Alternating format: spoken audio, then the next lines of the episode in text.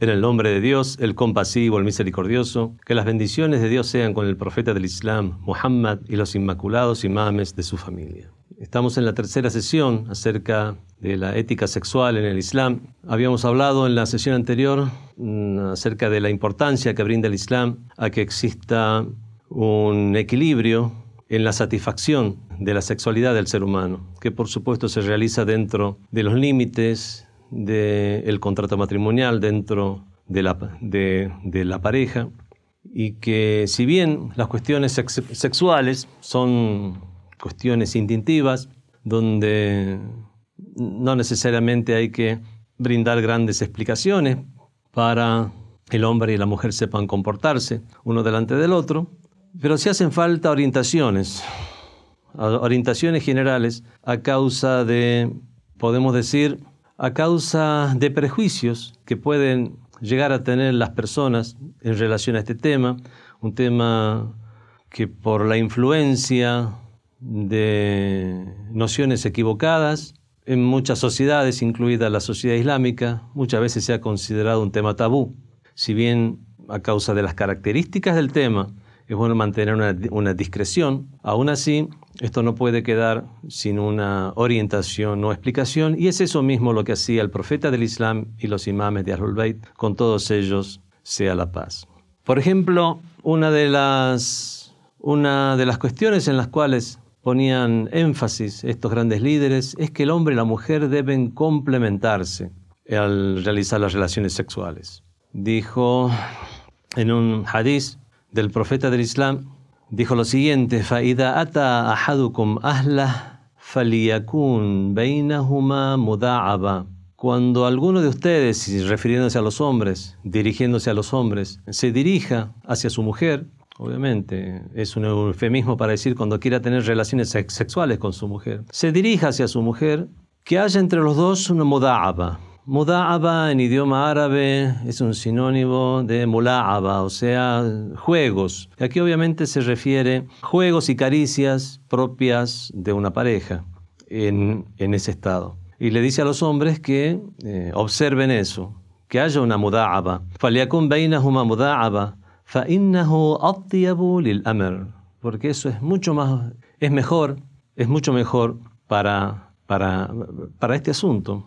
Vemos que el Islam entonces, ya en, una época en la cual era difícil hablar de las cuestiones sexuales a causa de la hipocresía sexual, la, la, hipocresía social que lamentablemente ha existido en las sociedades respecto a diversos temas, el profeta del Islam y los grandes imames y líderes de su descendencia se dirigían a los hombres, para no hablarle directamente a las mujeres de esto, o en todo caso hablaban en general, de que los encuentros sexuales no sean encuentros fríos, un encuentro en lo cual no den rienda suelta a sus sentimientos, lo cual, para lo cual están en todo su pleno derecho después de, de, haber, de haberse establecido el matrimonio. La, y los imames de Ahlul Bayt, el profeta del Islam y los imames siempre pusieron énfasis en estas recomendaciones de observar la cuestión sentimental de la mujer y la cuestión afectiva de la mujer.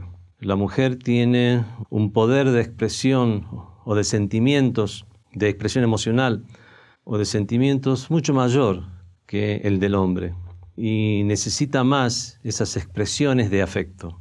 Y es por eso mismo que necesitan más tiempo para, para tener una relación sexual plena. Teniendo en cuenta esto, es que los imames de Ahlul Bayt tienen hadices como los siguientes. Dijo el mensajero de Dios, Rasulullah sallallahu alayhi wa min al Hay tres cosas que se consideran un menoscabo o un desprecio para con el otro. An yashaba ar-rajulu.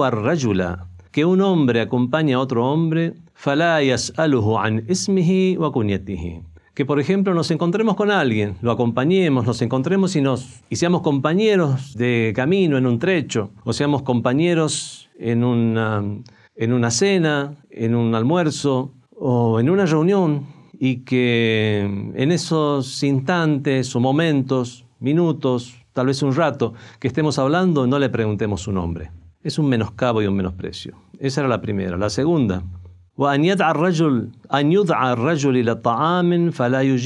o que sea invitado a comer algo y que no responda. Y si responde, eh, no coma. Si un creyente hace una invitación a otro creyente, es un menoscabo que si no tiene ninguna excusa, que si realmente no tenía ni un compromiso anterior, ni una excusa de cualquier otro tipo, no le responda a su invitación. Es un menoscabo. Y la, y la tercera,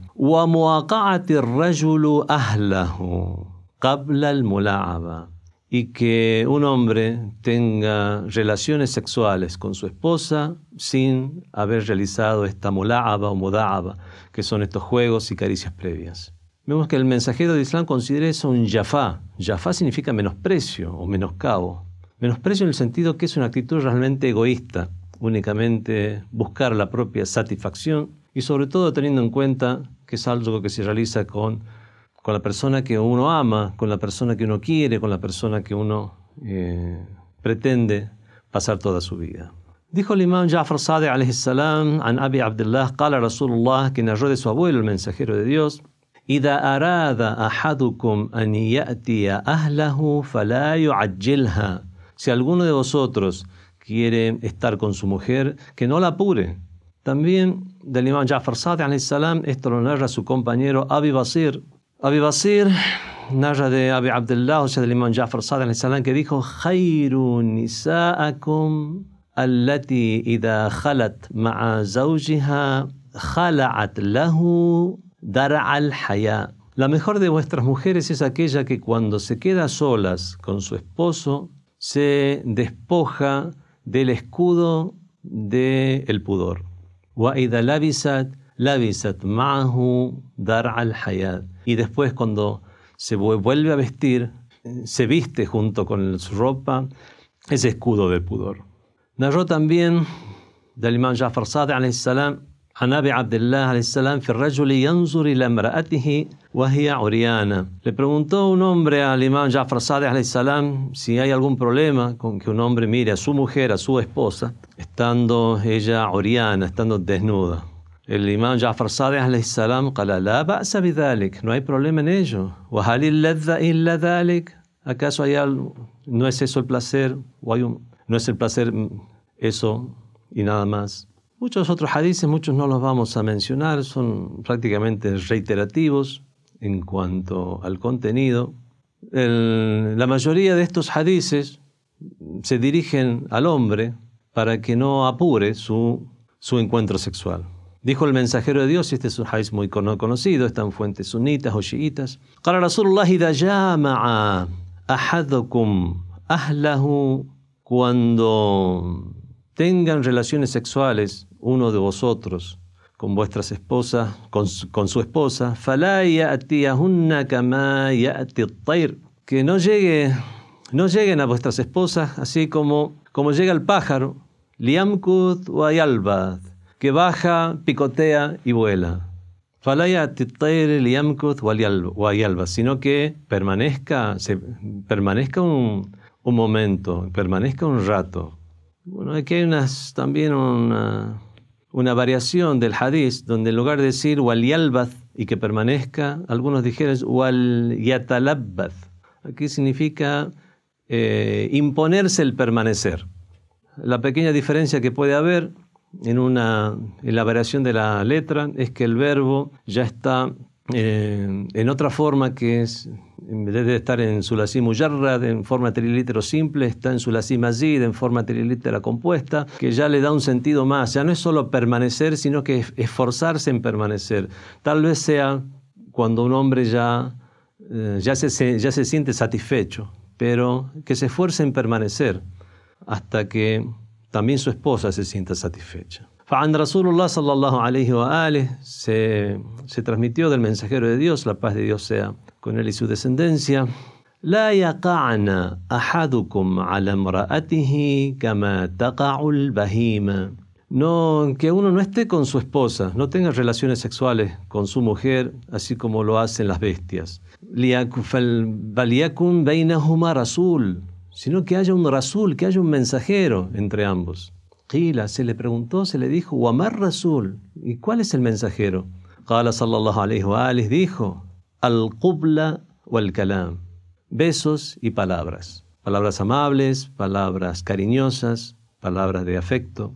Bueno, y aquí hay otros hadices también que nos reiteran, que son reiterativos en esto de dirigir palabras de, afecto, el muda'aba o los juegos, los, los, juegos de caricia. Y se citan en contraposición otros hadices que indicarían que no hay que hablar en ese momento. ¿Cómo hacemos para congeniar estos hadices? Precisamente en los mismos hadices lo explican que es en el juego previo es en las caricias previas donde hay que dirigir estas palabras afectuosas, pero cuando ya eh, se está realizando la relación sexual propiamente dicha, eh, Adam el min al kalam.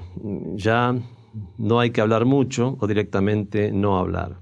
Y eso está en el hadith que dice, Naha Rasulullah prohibió el mensajero de Dios el kalam